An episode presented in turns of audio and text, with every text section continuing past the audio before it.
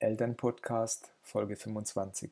Im Grunde war ich ja wie eine Unternehmerin. Ich habe mir äh, vorgestellt, was ich mache, habe mir Projekte auch mit meinen Kindern vorgenommen und habe das dann gemacht und war sehr frei. Willkommen zum Elternpodcast. Eltern erzählen hier von ihren täglichen Erfahrungen mit Kindern, ihren größten Herausforderungen und besten Strategien.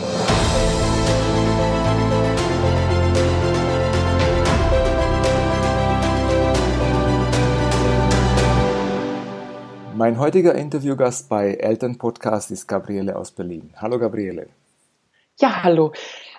Mm, schön, dass äh, ihr diese Interviewreihe macht. Das finde ich sehr, sehr mh, mm, gut, dass man mal reinguckt bei Eltern so, was die so machen bei anderen, um sich selber mit seinen eigenen ähm, Wirrungen in der Biografie doch mal irgendwie auch besser zurechtzufinden oder sich auch klar zu machen, dass das ganz normal ist, dass man sich sehr umstellen muss, wenn man eine Familie wird oder ist. Ja, das stimmt. Und ich danke dir, dass du die Zeit genommen hast. Was mich interessieren würde, so als erstes, erzähl doch erstmal, wer du bist, was du machst und wie viele Kinder du hast.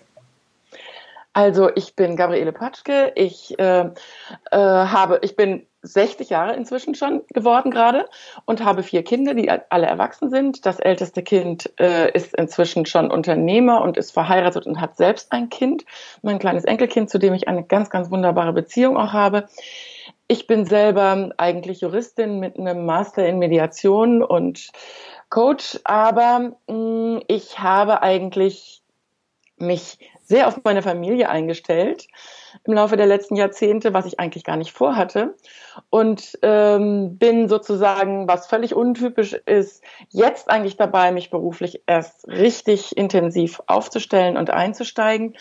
Ich versuche damit sozusagen mal so ein neues Lebensphasenmodell zu zeigen. Hoffentlich klappt's. Mhm, das ist aber spannend, so praktisch in der Phase, wo andere äh, sich praktisch aus dem Berufsleben fast verabschieden, fängst du neu an, finde ich jetzt mal wirklich äh, speziell ja, warum sollen wir, wenn wir eine so hohe Lebenserwartung haben von, weiß ich nicht, ja. 90 Jahren annähernd sicherlich doch, genau. äh, mit 60 oder 65 äh, mhm. aufhören mit der Erwerbstätigkeit, dann sind noch Jahrzehnte übrig. Erstens mal, wer soll das finanzieren in so einem Staat, wo so wenig Kinder geboren werden? Mhm. Und zweitens mal, die Leute sind doch voller Energie in diesem Alter, mhm, stimmt, eigentlich, wenn sie gesund sind, haben eine unglaubliche Lebenserfahrung, von der man ja profitieren könnte ja. oder kann. Und ähm, man hat noch ein paar Jahrzehnte, wo man wirklich durchaus ganz tolle, sinnvolle Dinge tun kann, mit einem Überblick, den man einfach 30 Jahre vorher gar nicht hatte. Mhm, das stimmt. Gabriele, was hat sich bei dir durch die Kinder in deinem Leben verändert? Ja, eigentlich alles. Ich habe die Kinder relativ früh bekommen. Das erste mit 26. Da war ich am Ende meines Studiums, aber noch im Studium. Und ähm, ich hatte damals eigentlich erwartet, dass ich das so ganz locker nebenbei mache. Ich musste ja in Anführungsstrichen nur noch das Examen machen, das Jura-Examen, hatte alle Scheine und alle Pflichtveranstaltungen hinter mir und dachte, das mache ich jetzt mal so locker nebenbei mhm. mit dem Kinderkriegen. Mhm. Da habe ich mich dann aber gewaltig geirrt und äh, habe dann festgestellt, dass sich ja doch durch die Ankunft eines solchen kleinen Zauberwesens mhm. alles ändert. Mhm. Alles. Und was war die, so die größte Veränderung, an die du dich so erinnern kannst? Ja, ich hatte vorher eigentlich gedacht, äh, ich mache mein Examen, hatte vor zu promovieren, hatte auch schon das alles eingefädelt, hatte dann irgendwie äh, vor, richtig Karriere zu machen und so abstrakt gedacht, also für die Familie und für ein Kind würde ich sicherlich kaum mal einen Tag in meinem Berufsleben fehlen, so wie ich mir das vorgestellt hatte. Mhm. Und dann habe ich gemerkt, ich möchte gar nicht mich von meinem Kind trennen. Ich habe also sozusagen dieses Kind in mein Leben gelassen. Das war plötzlich da oder in unser Leben. Und ich war völlig verzaubert ja. und hätte natürlich dieses Kind auch irgendwie in den Kindergarten oder in die Krippe oder zu einer Tagesmutter geben können. Ich wollte das aber gar nicht. Und wie hast du das dann gemacht mit dem Studium? Also du wolltest ja einerseits fertig machen, andererseits äh, kam diese, diese Empfindung eben, ich möchte mein, mein Kind nicht allein lassen. Wie, wie hast du es gemanagt? Da hatte ich natürlich das Glück, dass ich eigentlich mein Studium abgeschlossen hatte. Das heißt, die ganzen Pflichtveranstaltungen, da, wo, man, wo man Anwesenheitspflicht, das war vorbei. Ich musste in Anführungsstrichen nur noch lernen. Das ist natürlich eine ganze Menge bei Jura oder Rechtswissenschaft. Aber mh, mm, ich hatte dann wirklich gesagt, in diesem einen Jahr, wenn das Baby geboren, also in der Schwangerschaft hatte ich dann schon die Examensarbeit geschrieben und in dem Jahr, wo das Baby dann klein ist, habe ich mich entschieden, sozusagen aus meinem ganzen Social Life auszusteigen. Also meine ganzen Freunde mal auf die Warteschleife zu schieben und sagen, wenn es gute Freunde sind, dann nehmen die mir das nicht übel und äh, wir nehmen hinterher den Kontakt wieder auf. Ich habe mir wirklich gesagt, dieses eine Jahr mache ich Fokus Baby und Lernen und Prüfungen, mhm. nichts anderes. Mhm. Das hat dann auch geklappt. Okay. Gab es eigentlich einen Unterschied zwischen dem ersten Kind und dem zweiten, dem dritten, dem vierten? Von der Idee, ja. Ja? Mhm. ja, ja, es gab einen gewaltigen Unterschied. Ich habe das, das zweite Kind habe ich dann in, in der Referendarszeit bekommen. Bei mir war das in der Referendarszeit. Und ähm, ich hatte davor eine Fehlgeburt, die mich sehr traurig gemacht hat. Mhm. Und da habe ich gedacht, nee, das ist mir das alles gar nicht wert. Ähm, außerdem als Rechtsreferendar muss man natürlich auch immer irgendwo hin, man hat Termine. Ähm, ich habe dann gedacht, okay, wenn das Kind geboren wird, damals hatten wir auch noch nicht diese ganzen Elternzeit- und Mutterschutzgesetze, wie es jetzt ist. Da hatte man nur die Möglichkeit, sechs Monate in Elternzeit zu gehen. Das war mir von vornherein eindeutig zu wenig. Und dann habe ich gedacht, okay, wenn das zweite Kind da ist, unterbreche ich erstmal das, mhm. was ich beruflich mache. Mhm. Und das habe ich dann auch gemacht. Mhm. Dann hatte ich noch die Illusion, dachte ich, dann kann man ganz locker nebenbei promovieren. Mhm. Habe dann aber festgestellt, so mit zwei Kindern und einem Mann, der sehr, sehr beruflich eingespannt ist, bleibt gar nicht viel Zeit übrig für irgendwas anderes. Mhm. Und habe das dann auch nicht gemacht erstmal. Das heißt, euer Modell war, dass du warst zu Hause und dein Mann hat Vollzeit gearbeitet. Das hat sich dann so ergeben, das hatte ich nie vor, so. Mhm. Aber man muss sich ja auf die Situation anlassen. Und da war sozusagen, das war für mich auch wirklich eine ganz große Herausforderung, dass ich eine bestimmte Vorstellung hatte, wie ich eigentlich so ins Leben gehen wollte. Und dann hatte ich aber die Situation, dass ich, also der Vater meiner Kinder war Unternehmer mhm. Und der war schon gut im Geschäft und das lief alles schon ganz gut, aber war eben auch so eine Phase, wo man in der Aufbauphase richtig gefordert ist. Ja. Und da kann man ja nicht sagen, gut, ich gehe jetzt mal eben für drei Monate in Elternzeit. Ja. Dann fährt das Unternehmen gegen die Wand. Mhm, mhm, das heißt, wir hatten diese Entscheidung eigentlich nicht. Und das war für mich auch so ein bisschen am Anfang ähm, so, da musste ich mich erstmal drauf einstellen. Plötzlich saß ich da mit den Kindern und mein Mann war wenig da. Wenn er da war, war er ein entzückender Vater und ganz, ganz bei den Kindern und hat die, liebt die auch über alles. Aber er war eben international unterwegs und um dieses Unternehmen eben aufzubauen und groß zu machen und das hat er dann auch geschafft. Aber im Grunde bin ich, ohne das zu wollen, in so eine Rollenverteilung gekommen, wo ich dachte, dass sie völlig überholt wäre. Mhm. Wie hast du dir das eigentlich geplant gehabt? Oder du hast gesagt, meine Vorstellung war eine ganz andere. Wie hast du dir das so in deinen Gedanken ausgemalt? Ich hatte immer äh, ganz klare Vorstellungen, wie ich beruflich gerne äh, mich aufstellen würde und ähm, hatte mir das nicht wirklich konkret natürlich vorstellen können, wie das dann ist, wenn da so ein kleines Zauberwesen plötzlich da ist oder mehrere möglicherweise. Mhm. Und dann habe ich aber sozusagen festgestellt, man kann in eine Rolle hineinfinden, die eben trotzdem, das klingt so nach klassischer Rollenaufteilung. Das stimmt aber gar nicht. Im Grunde kann man auch völlig auf Augenhöhe ähm, sagen, der eine macht eben diese Erwerbsfähigkeit und diese berufliche, äh, erwerbstätige Rolle in der Familie und der andere kümmert sich um alles andere. Mhm. Das habe ich dann auch gemacht. Und zwar mit zunehmend mehr Spaß an der Freude, also Spaß an der Sache. Das war also im Laufe der Jahre habe ich dann unglaubliche Kreativität entwickelt und diese Freiheit. Im Grunde war ich ja wie eine Unternehmerin. Ich habe mir äh, vorgestellt, was ich mache, habe mir Projekte auch mit meinen Kindern vorgenommen und habe das dann gemacht und war sehr frei. Mhm. Viel freier, als wenn man in irgendeinem Arbeitsverhältnis ist. Mhm. Und ich habe natürlich nicht wenig gearbeitet, im Gegenteil. Also ich dachte, ich, also ich habe locker 16 Stunden Tage gehabt. Mhm. Und ohne Großeltern und ohne sonstige mh, hm, Unterstützung aus dem Umfeld eigentlich, auch von Freunden, ähm, waren das, war das auch wirklich 365 Tage im Jahr. Und ähm, also praktisch so endlos ähm, Einsatz, mhm. an dem man sich aber gut gewöhnen kann. Mhm. Genau, also das ist auch meine Erfahrung. Es gibt nicht das klassische Modell. also das ist, glaube ich, das ist, glaube ich, so eine Vorstellung, die so irgendwo immer mitschwebt. Ich ja. denke, jede Familie löst das individuell und trotzdem hat es einen Einfluss, diese Vorstellung, wie das sein sollte. Vor allem ja. auf einen selber und auch auf das Umfeld. Und mich würde interessieren, wie hat das Umfeld reagiert darauf, dass du dann jetzt praktisch Vollzeitmama geworden bist? Ja, ich bin da ja so reingerutscht. Ich war es ja am Anfang eigentlich nicht. Ähm, und dann hm, hat sich das so ergeben. Und ich habe in einem Umfeld gelebt, wo es erstaunlicherweise alle Modelle gab. Mhm. Das auch. Das waren also alles eigentlich Leute mit einer sehr, sehr guten Ausbildung und die hatten eben auch vor den Kindern oft ganz tolle Jobs und hm, die haben sich doch zu einem größeren Teil auch sehr viel Zeit für die Kinder genommen, was ich ganz, ganz toll fand. Oder beziehungsweise wir haben natürlich auch in unserem Umfeld so, dass man formt sich ja auch gegenseitig. Man diskutiert, man redet darüber, man entwickelt sich. Und viele haben sich dann auch entgegen ihren eigenen ursprünglichen Vorsätzen so doch eine Weile rausgenommen aus dieser Berufstätigkeit. Und das fand ich irgendwie eigentlich ganz toll. Also meine Kinder waren zum Beispiel auch gar nicht im Kindergarten. Mhm. Ähm, und das waren dann einige aus um, unserem Umfeld, haben das ähnlich gemacht. Okay. Ja. Mhm. Was hat sich bei euch in der Partnerschaft oder in der Beziehung verändert durch die Kinder?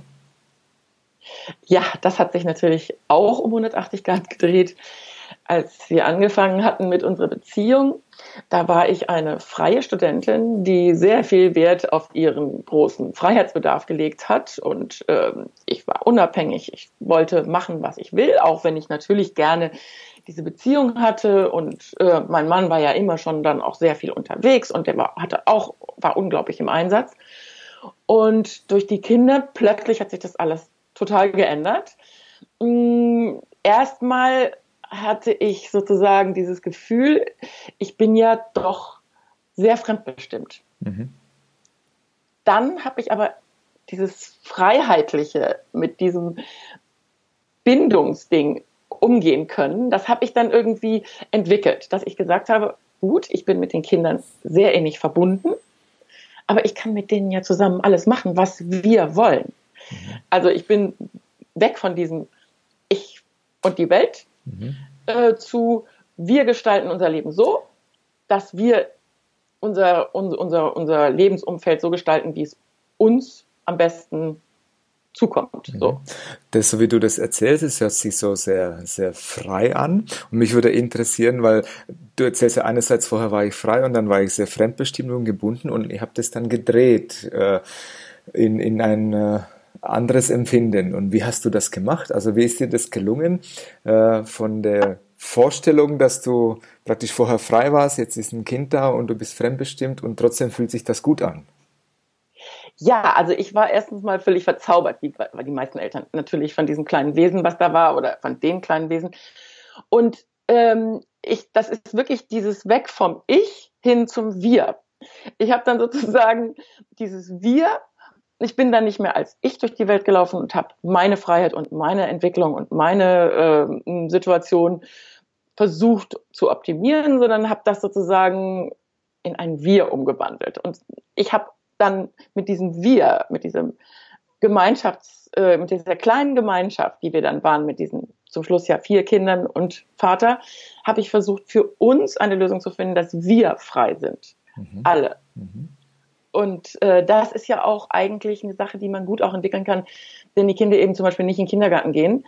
Man lebt miteinander und jeder versucht doch irgendwie seine Bedürfnisse zu äußern und auch möglichst weit danach zu leben, ohne dass es die anderen zu sehr einschränkt. Also das ist ja so ein ewiger Balanceakt, den man da hinkriegen kann. Das ist aber eine, eine schöne Vorstellung. ja. Ich würde ich würd gerne nochmal zurück zu der Beziehung. Also du hast, gesagt, du hast gesagt, ich war dann zu Hause, mein Mann war hochprozentig äh, beruflich unterwegs und sehr engagiert. Äh, wie habt ihr das gemacht als Paar? Das war auch ein ständiger Lernprozess, natürlich. Ähm, ja, mein Mann musste sich natürlich trotzdem auf diese Kinderwelten einstellen und hatte natürlich trotz dieser nicht so üppig bemessenen Zeit ähm, liebt diese Kinder natürlich nach wie vor über alles und hat das dann aber auch wirklich hingekriegt. Wenn er dann da war, war er ganz da. Und ähm, das war zwar nicht so besonders oft. Und äh, das Verrückte war, am Anfang habe ich gedacht, naja, wenn er dann da ist, kann er die Kinder ja übernehmen, dann habe ich frei. Mhm.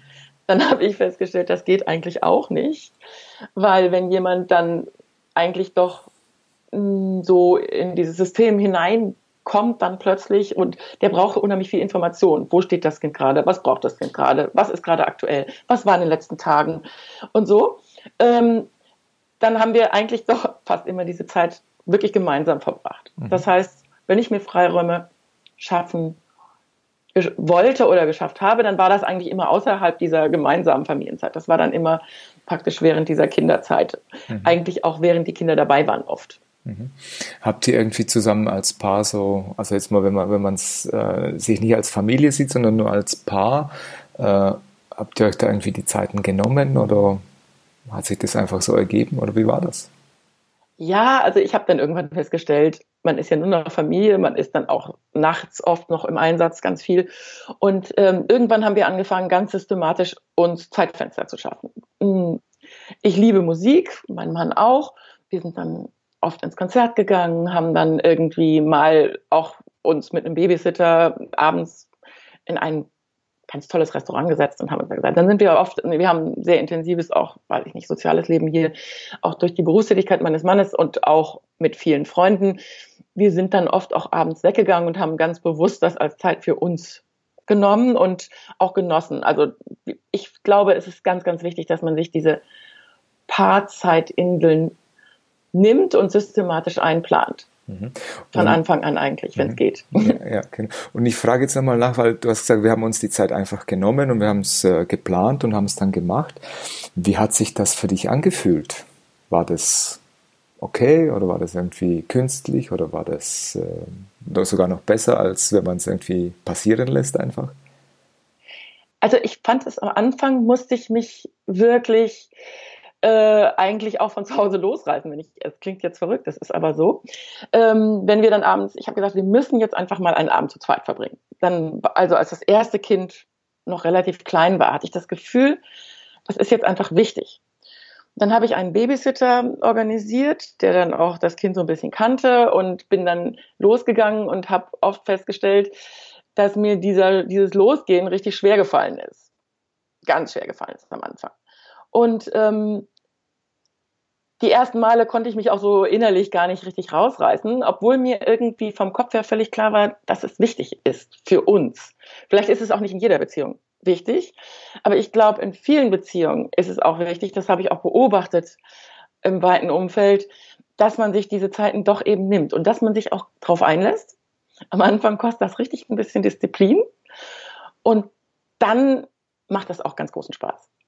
Und dann merkt man, wie wichtig das auch ist. Und dann kommen auch Themen, die, eben, wenn man in der Familie zusammen ist, eigentlich gar nicht aktuell sind. Dann kann man mal Dinge besprechen, worüber man nachdenkt, hm, was man fühlt und so. Das kommt ja dann doch in diesem ganzen Clan-Gedusel manchmal so ein bisschen zu kurz, gerade wenn man viele Kinder hat. Mhm. Es ist, äh, ich finde es ich wirklich sehr interessant, dass du das jetzt so erzählst, dass es am Anfang so ein bisschen komisch war und dann hast du dich dran gewöhnt und dann war es ganz gut. Irgendwie haben wir die Vorstellung, dass sich diese Zeit als Paar wie spontan ergeben muss, ansonsten ist die Qualität nicht so gut. so den Eindruck. Und spannenderweise, wenn man so guckt in die Zeit, wo man sich kennengelernt hat, dann verabredet man sich ja ständig für alles. Ja. Und dort ist es irgendwie kein Problem. Und wenn man dann zusammen wohnt, ist es plötzlich ein Ding, ja nein, das muss spontan passieren. Äh, sonst, genau. Also die Erfahrung. Ja man, hat ja, diese ja, man hat ja diese Illusion. Man ist dann ein Paar, man lebt dann zusammen und dann hat man ja das Leben gemeinsam. Und das ist ja eben nicht so, wenn man unterschiedliche Aufgaben hat. Man hat eben genau wie zu der Zeit, wo man noch nicht zusammen gewohnt hat oder so, ja trotzdem seine Aufgaben, die man auch nicht teilt und über die man aber vielleicht sogar reden will. Also ich fand es zum Beispiel auch immer unglaublich wichtig zu wissen, was der andere macht und ich habe mich dafür interessiert und mh, mm, das kann man natürlich auch machen, wenn die Familie dabei ist, dass man sich austauscht, wer was macht und wer was plant und wer was erlebt hat und wie er sich dabei gefühlt hat und was geklappt hat, was nicht geklappt hat. Ich finde das unglaublich wichtig, dass man da irgendwie doch ständig in der Kommunikation bleibt. Aber das ist ja sozusagen eine Sache, die kann man im Alltag machen ähm, in dem gemeinsamen Alltag, den man hat. Aber ich glaube, diese Verabredungen, das ist ja, das hat dann auch so eine Qualität wie zu Anfang der Beziehung. Wenn man außerhalb des eigenen Alltags, der einen ja im Grunde immer fordert, dann ganz gezielt sagt, wir brauchen eine Insel für uns. Ich, mhm. ich glaube, das ist wichtig. Ja, das glaube ich auch. genau. Was mich noch interessieren würde, du hast ja vier Kinder, hast du erzählt. Äh, und das sind ja vier große Lehrmeister, ja. die man da hat. Ja. Welche Fähigkeiten oder welche Stärken hast du neu entdeckt oder weiterentwickelt durch deine Kinder? Ja, also wenn ich mal das Herausragendste so für mich mal reflektiere, ist es eigentlich, ich bin jemand gewesen vorher, der eigentlich immer so ein Machertyp, also ich wollte Freiheit haben und wollte Dinge anpacken, machen, durchziehen. So. Das geht mit den Kindern nicht so einfach. Und ich habe gelernt, mich einfach einzulassen auf das, was kommt.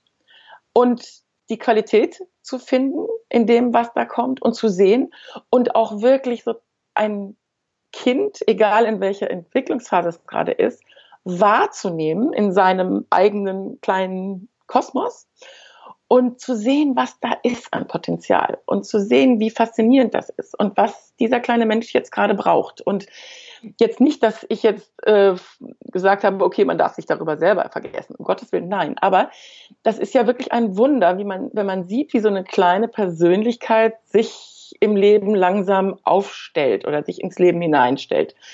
Und da braucht man so eine Art zurückgenommene Anwesenheit, die mir anfangs wirklich, das ist was, was ich gelernt habe ähm, zu bestaunen, zu sehen und Potenziale aufzugreifen und denen dann Raum zu geben. Das ist ja sozusagen aus meiner Sicht auch die Aufgabe von Eltern, dass man erkennt, was da für Potenziale sind und versucht, die nicht zuzudecken, sondern die irgendwie, die kleinen Wesen dabei oder die großen Wesen nachher später auch dabei, dabei zu unterstützen, das ganz frei zu entfalten. Das ist natürlich das große Ziel.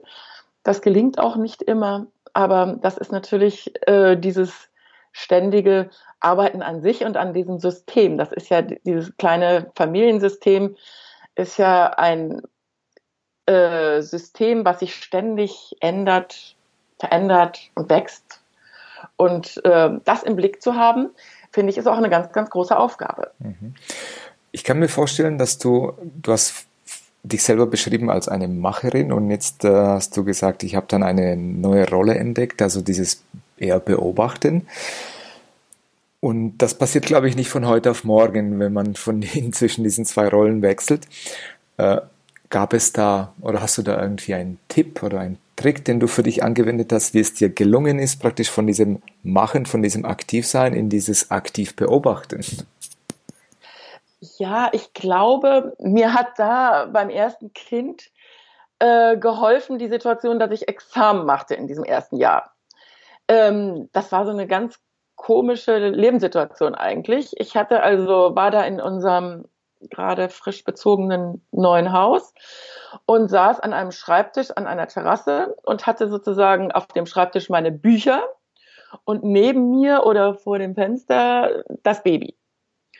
Und ähm, mein Herz hat mich natürlich immer zu diesem Baby gezogen. Und ähm, das hat aber natürlich auch viel geschlafen. Und äh, oder mich intensiv, äh, war ich auch eingespannt durch weil Stillen, Wickeln, wie man kennt das ja. Und ich hatte eine unglaublich enge Verbindung zu diesem Kind und habe äh, diese Pflichten mit diesem Lernen ähm, abgearbeitet in jeder freien Minute, wo das Kind mich gelassen hat. Hab aber immer sozusagen ein Auge aufs Kind gehabt. Das war sozusagen diese Doppelgleitigkeit.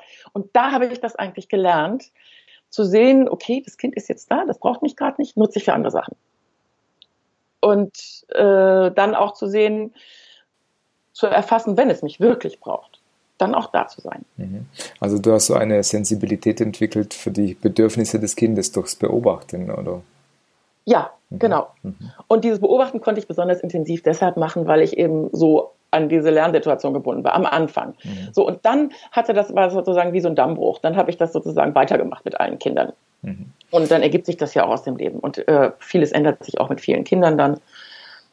Genau. Gab es in der Zeit irgendwie ein Buch oder etwas, was dir geholfen hat, wo du dir Tipps geholt hast oder wo du dir, äh, äh, wenn du mal nicht weiter gewusst hast, äh, einen Rat geholt hast? Gab es sowas? Damals? Also ich habe damals viel auch gelesen. Ähm, und da gab es auch verschiedene Bücher, aber ich habe für diese konkreten Fragestellungen, die ich damals hatte, oft da keine Antwort gefunden. Ich hatte eine großartige Mutter selber und die hat, mit der habe ich sehr, sehr viel zu der Zeit gesprochen. Ich weiß nicht, ob ich sie teilweise sogar damit genervt habe. Kann ich mir gut vorstellen. Ähm, aber mh, mm, sozusagen diese Antworten in diesen Büchern, die ich damals gesucht habe, habe ich oft nicht finden können.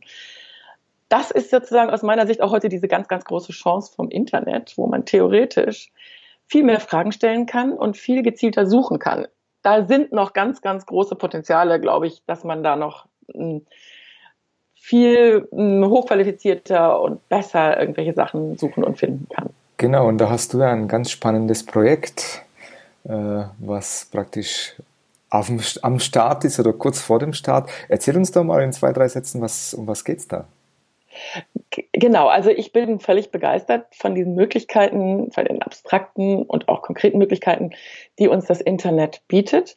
Und äh, da habe ich mir dann irgendwann gedacht, Wissen ist ja unglaublich wichtig. Man kommt in diese Rolle des Elternseins, ist darauf ja in dieser Gesellschaft eigentlich gar nicht vorbereitet. Wenig vorbereitet, die meisten von uns gerade wenn es so wenig Kinder im Umfeld gibt, was ja doch auch oft ist, oder auch wenn es andere Kinder im Umfeld sind, wenn man selber betroffen ist und selbst plötzlich ein Kind bekommt, ist man plötzlich mit tausend Fragen konfrontiert. Und ähm, da ist es natürlich ein ganz, ganz großer Schatz, wenn man sich Wissen aneignen kann oder beziehungsweise seinen eigenen Wissen, seinen eigenen Wissensschatz legt man sich ja im Laufe der Zeit zu. Und das ist ein unglaublicher ein unheimlich großes Potenzial und eine Chance. Und da arbeiten wir gerade an einem Wissensmanagement-Tool, wo wir versuchen, alle Dinge, die eben Eltern betreffen, Kinder betreffen und besonders eben Mütter betreffen, ähm, mit einer äh, intelligenten Software äh, ganz einfach auffindbar zu machen. Weil ich finde immer, dass der Nachteil vom Internetvirum ist dann, dass man 80 Prozent der Zeit auf der Suche nach Dingen verbringt, die man mal gesehen hatte, aber nicht wiederfindet. Und auch ist es auch schwierig, äh, Sachen von hoher Qualität zu finden. Und wenn man da sozusagen ein Wissensgebiet erschafft, wir haben das jetzt mal genannt, Matrisophie, Wissen von, für und über Mütter. Das ist ein neu erschaffenes, ein, ein neu gefundenes Wort das habe ich mir als Marke sichern lassen, aber das ist jetzt nur als Nebensache. Ähm, wenn man sozusagen dieses Wissen mal zusammenfasst und auch mit einer künstlichen Intelligenz durchsuchen kann, dass man wirklich zu jeder Frage möglichst mehrere Antworten finden kann und die passende für sich dann mhm. finden kann. Das, das wäre ja schön. Das heißt, ihr bündelt das Wissen für Eltern, also nur im Thema Kinder, Eltern, Mut, Mutter, Vater und so weiter. Äh, dass, dass man praktisch nicht durch andere Einflüsse abgelenkt ist, sondern man kann gezielt das abrufen, was man, was man sucht in dem Bereich. Oder? Ja, wir haben dieses mhm. Wissensgebiet, jetzt sagen wir Matrisophie, mhm. Wissen von, für und über Mütter, mhm. weil ich auch noch der Meinung bin, das ist jetzt also Eltern auch, weil über Mütter ist ja auch Eltern. Mhm. Genau. Oder oder Söhne oder Töchter oder was auch immer im Vergleich äh, in Beziehung zu ihrer Mutter.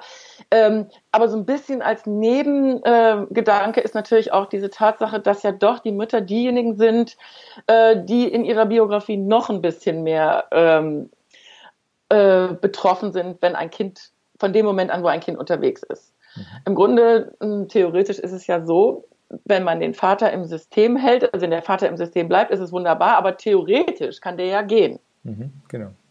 Und theoretisch kann die Mutter auch sagen, mit dir mache ich das nicht, aber das Kind hat sie in ihrem Bauch und da ist sie auswegslos, außer wenn sie die Schwangerschaft abbricht, eigentlich mit diesem Kind verbunden. Mhm.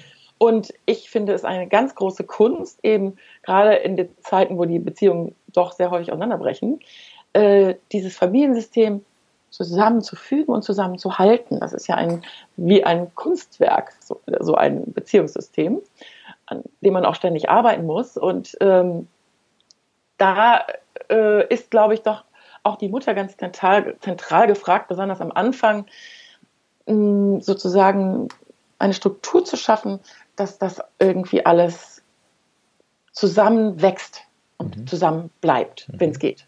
Mhm. Ja, das hört sich auf jeden Fall spannend an. Wann geht es an den Start? Äh, der Start ist ähm, hoffentlich noch vor den Sommerferien. In einer noch nicht perfekten Version, weil natürlich so eine Wissensmanagement-Software äh, wachsen muss. Und am Anfang, da kann man sich noch so anstrengen, das ist auch unser Problem momentan. Ähm, wir versuchen an einem, einen Zeitpunkt zu erwischen, wo wir an den Start gehen. Da sind wir natürlich noch nicht so aufgestellt, dass alles findbar und alles gespeichert und alles durchsuchbar ist. Diese Software, die muss erst lernen. Künstliche mhm. Intelligenz ist ja ein Prozess, mhm, genau. der sozusagen im Laufe der Zeit erst entsteht. Ja. Ich finde es auf jeden Fall ein sehr, sehr spannendes Projekt und ich äh, würde den Link natürlich in die Show Notes reintun, damit alle es Eltern. Gibt, ja, Entschuldigung, aber es gibt dazu ja noch äh, eigentlich nur einen Blog momentan, mhm. der auch eigentlich äh, nicht aktiv ist. Mhm. Und dieses äh, Projekt motherbook.de, das sieht man im Internet ja noch gar nicht. Mhm. Okay. Dann wir haben eine Facebook-Seite, wo wir Wissen verlinken. Das ist okay, ja, aber das ist ja schon mal etwas, dass wir die Facebook-Seite verlinken. Dass, äh, ich denke mal, da kommen dann die Informationen, wenn es startet, oder? Ja, ja, mhm. genau. Okay. Ja, Gabriele, in Anbetracht der Zeit, ich ja. muss ja auch immer so ein bisschen auf die Zeit achten. Und wir sind schon bei 30 Minuten oder 31 beziehungsweise. Äh, ja, ich möchte mich bedanken für die ausführlichen Schilderungen deines Familienlebens, deines Erlebens mit den vier Kindern. Das hört sich so, es kommt so energiegeladen rüber. Also es war wirklich ein Genuss, dir zuzuhören. Danke. und äh, mit, mit ganz viel Informationen und wertvollen Tipps. Und dafür möchte ich dir danken, dass du dir die Zeit genommen hast, uns daran teilhaben zu lassen. Ja, ich danke dir auch, weil ich möchte jeden unterstützen, der auf irgendeine Weise dazu beiträgt, dass Familien einfach harmonischer und konstruktiver und besser sich aufstellen können und es ihren Kindern damit einen ganz wunderbaren Einstieg in eine Zukunft ermöglichen. Mhm, genau. Das ist auch unser Ziel. genau. Ja, das weiß ich. Genau. Das finde ich auch ganz toll. Okay. Also gut, vielen Dank und äh, schöne Grüße nach Berlin. Ja, danke. Schöne Grüße in die Schweiz. Das war's schon wieder mit dem Interview bei Eltern Podcast. Alle Notizen zu dieser Episode findest du wie immer in den Show Notes. Und diese findest du unter www.elternpodcast.de und dann einfach in der Suche die Folgennummer eingeben oder den Namen unseres Interviewgastes. Wenn du selber Lust hast, mit mir ein Interview zu führen und anderen Eltern dadurch einen kleinen Einblick in deine alltäglichen Herausforderungen deines Familienlebens zu geben, dann melde dich einfach bei mir. Am besten machst du das über das Kontaktformular hier bei uns auf der Seite oder du findest die E-Mail-Adresse auch im Impressum. Wenn du uns dabei unterstützen möchtest, diesen Podcast so vielen Eltern wie möglich zugänglich zu machen, würde uns das natürlich riesig freuen.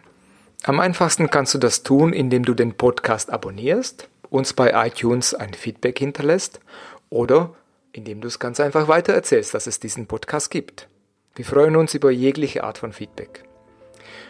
Ja, und dann bleibt mir nichts anderes zu sagen als bis zum nächsten Interview. Dein Peter Michalik.